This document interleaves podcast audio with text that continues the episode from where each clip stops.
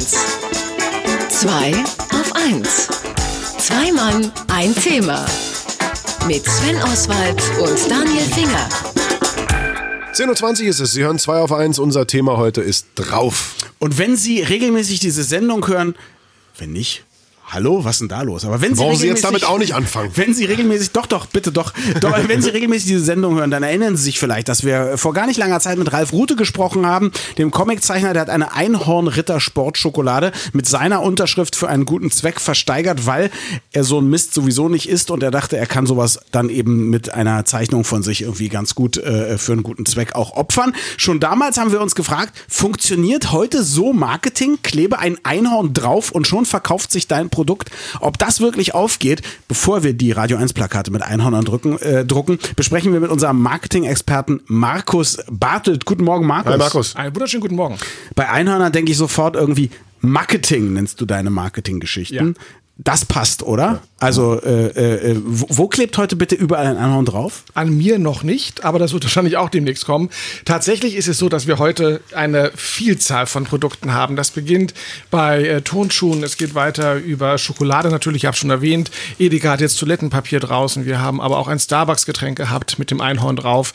Wir haben Kondome mit Einhorn drauf, Gewürzmischungen, die aus 100% Einhornpups bestehen sollen. Bitte? Ähm, ja, auch das gibt es. Wir haben äh, Süßigkeiten, die Einhornkotze heißen. Also es gibt wirklich mittlerweile nichts mehr, wo eigentlich kein Einhorn mehr draufklebt. Jetzt erinnere ich mich mal zurück an meine ersten Einhorn-Erlebnisse. Früheste Kindheit, äh, der Film The Last Unicorn, ein wunderschöner Zeichentrickfilm, ne, so.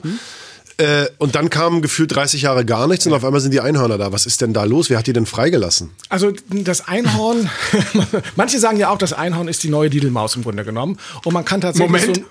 so, ein- so, so ein bisschen diese Parallele Jetzt geht's ziehen. wieder. Weil äh, wir haben zwei Dinge, die zueinander treffen. Zum einen haben wir den Begriff Einhorn aus der Startup-Wirtschaft. Dort sind äh, sogenannte Unicorns oder Einhörner Firmen oder gegründete Firmen, die ähm, auf eine Milliarde Dollar wert geschätzt werden. Heißen aber so, weil es mal eine Zeit lang sehr selten war.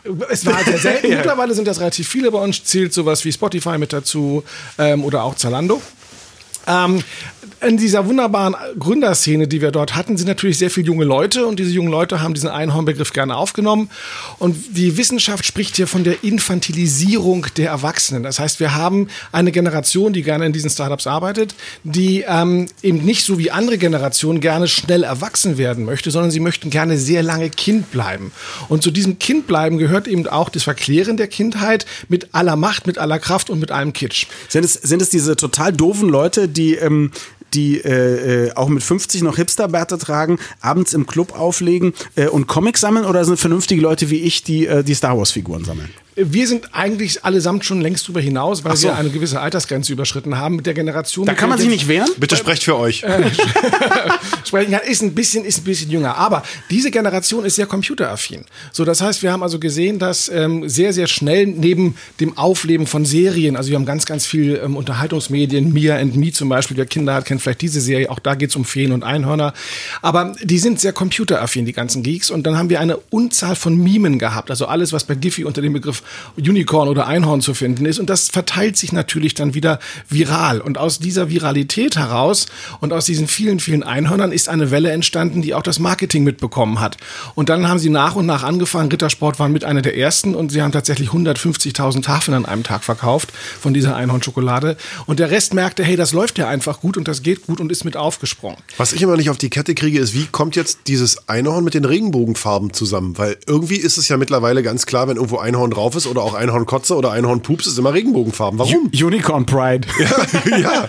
Auch, auch hier, das ist einfach mal damit natürlich ein Zufall entstanden. Das Einhorn selber ist natürlich eine mythische Figur. Ja. Und es ist das weiß. Und es ist tödlich, es, hat ein ist Horn weiß. auf der Stirn, Leute. Ja, das Ey. Horn, das Horn hat magische Kräfte. Also man hat schon im Mittelalter gesagt, dass aus Einhornhauen oder geriebenes Einhorn, Horn, Einhornhorn, ja wunderbar, äh, Einhornhorn. tatsächlich Medizin rauskommt und dass das Leben verlängert wird und ähnliches.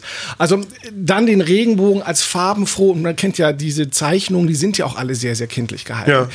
Wir sehen aber diese Einzigartigkeit des Ei- Einhorns führt auch dazu, dass ganz viele der Produkte, die auf den Markt kommen, tatsächlich künstlich knapp gehalten werden, also limitiert sind. Denn so selten wie das Einhorn ist und so wichtig es ist, dieses Einhorn quasi zu fangen, Ja. so selten ist das auch mit den Produkten. Das heißt, wenn du heute ein Einhornprodukt haben möchtest, die Rittersport oder eben auch den Starbucks-Kaffee, da musst du schnell sein. Du musst das schnell besorgen. Die werden dann auch aufgehoben. Also ihr könnt bei eBay heute hunderte von Einhornschokoladen finden. Der Preis ist noch relativ gering, liegt unter knapp unter 10 Euro bei den meisten Versteigerungen.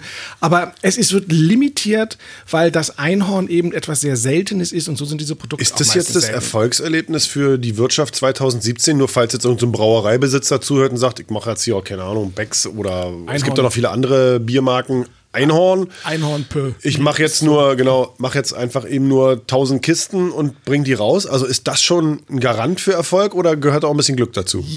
Es wäre mo- noch ein Garant für Erfolg, weil ich eine Aufmerksamkeit kriegen würde. Alle Medien stürzen sich sofort auf dieses Einhorn.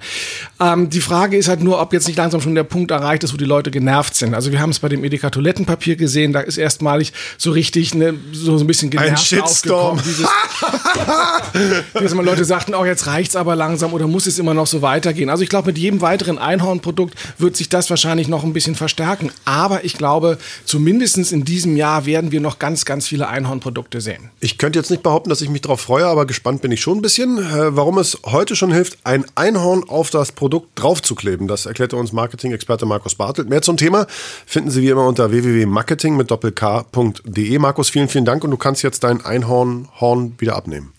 Danke, endlich. Bilder dazu gibt es gleich auf der Facebook-Seite von 2 auf 1. So ist es, oh Gott. Edge. Schönen Sonntag noch, ciao. Tschüss. Ciao. Radio 1. Zwei auf 1. Zwei Mann, ein Thema. Mit Sven Oswald und Daniel Finger.